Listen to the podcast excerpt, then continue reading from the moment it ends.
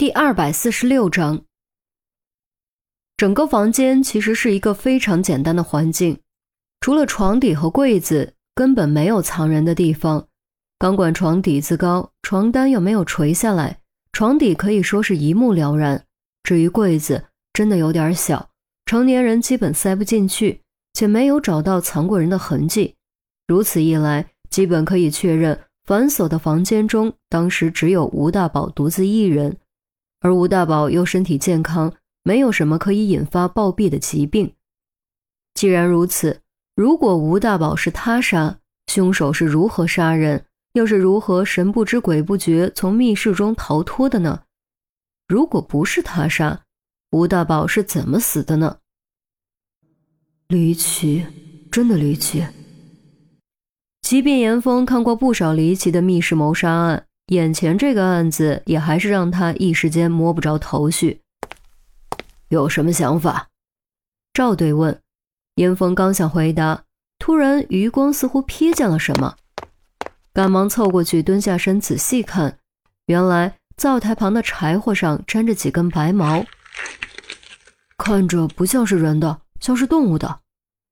严峰戴上手套，小心翼翼将白毛捏起来，给我看看。赵队伸手，之前检查的时候没有仔细检查柴堆，所以并没有发现这些白毛。严峰递给赵队，赵队捏住白毛，走到窗前，对着阳光仔细打量，却一时间也分辨不出到底是什么动物的毛发。就在这时，门口突然传来一声略带惊恐的叫喊：“哎呀，快丢掉！”众人豁然转头，只见阿强站在门口。手里拿着一壶水和一摞纸杯子，似乎是来送水的。此刻，他正一脸惊恐盯着赵队手里泛光的白毛。怎么，你认识？赵队看向阿强，阿强立刻向后退了半步，似乎对白毛极为忌惮。这、这、这一定是狐狸毛，一定是狐狸毛！众人一听，恍然大悟。显然，阿强是受到了镇子里白狐传说的影响。其实，虽然白狐传说历史悠久，但如今很多年轻人都不知道，知道也大多一笑置之，不当回事。这次若不是老一辈突然提起，并大加渲染，根本不会产生这么大影响。不要大惊小怪的，谁说一定是狐狸毛？说不定是兔子毛、狗毛、猫毛呢。赵队道。这种地方的猫狗都是散养，柴火上沾点毛再正常不过。哎，不不不，这不是巧合，传说是真的，传说是真的，是白狐怨灵害死了表哥，是白狐怨灵害死了表哥呀！水壶纸杯脱手坠地，阿强转身撒腿就跑，仿佛要逃离这诅咒之地。胡扯！小张，快去给我把他追回来，别让他到处胡咧咧。赵队指着门外，急声道：“正所谓恐慌才是传播力最强的传染病。小镇的老一辈本就对本地神神怪怪的传说深信不疑，若是放任阿强胡说八道，指不定又要闹出什么乱子。”小张答应一声，追了出去。严峰道了一声，也跟了上去。我也去。小镇的地形比较复杂，路更复杂。以二人的体能，居然没有第一时间追上。等找到阿强的时候，这厮已经在给几个蹲在门口叼烟袋的老大爷讲刚才发生的事了。白狐传说就是这些老大爷提起的，给他们提这些，那还不是火上浇油？果然，老大爷们的脸色登时就变了。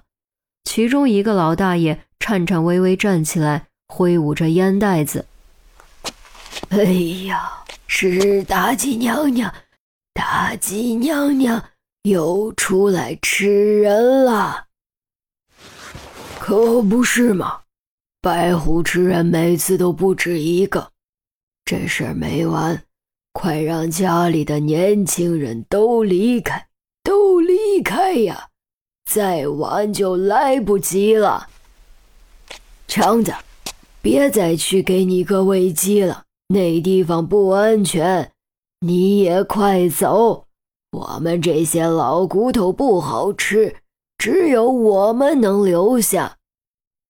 另外几个老大爷也都急了眼，分头往村子里各个方向进发，不止自己喊，还让附近的孩子帮着喊，甚至还想出了去大喇叭广播站的主意。这可咋办？小张和严峰对视一眼，都有些措手不及。眼前这种情况在城市里很难发生，但在乡下一旦发生，真的很难收拾。不只是因为教育水平和本地传说，更因为老一辈在乡镇往往掌握着绝对的话语权，甚至会掌握行政权力。有些时候，老一辈利用自己的辈分和话语权，集中起来办事情，具有强大的执行力。自己既有了事情做，又解决了村镇劳动力不足的现状，但有些时候真的会起到强大的负面效果。比如现在，如果任由这些老人将所谓的真相传遍全镇，那整个安子都将不得安宁。要知道，人在面对恐惧的时候是最容易产生过激行为的，而群体又是恐惧最佳的载体。一旦情况失控，造成人员受伤，整个刑侦大队都要负责任。哎呀，怎么办？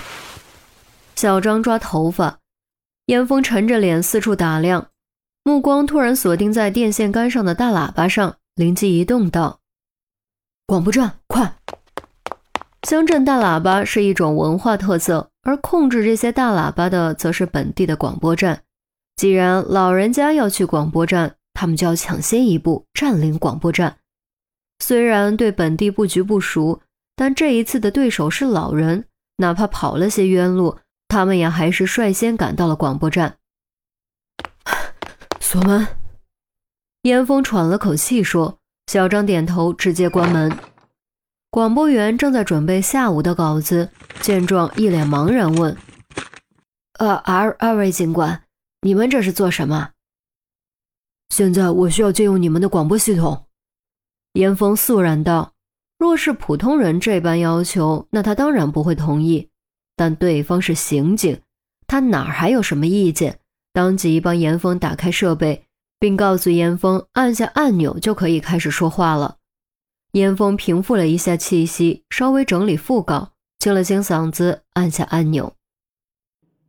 各位父老乡亲，你们好，我是刑侦队的严峰。就在刚才，我们来重新勘察现场，意外发现了一些动物毛发，恰好被吴大宝的表弟阿强看到。他坚称是狐狸毛，并在镇子里散播谣言，制造恐慌。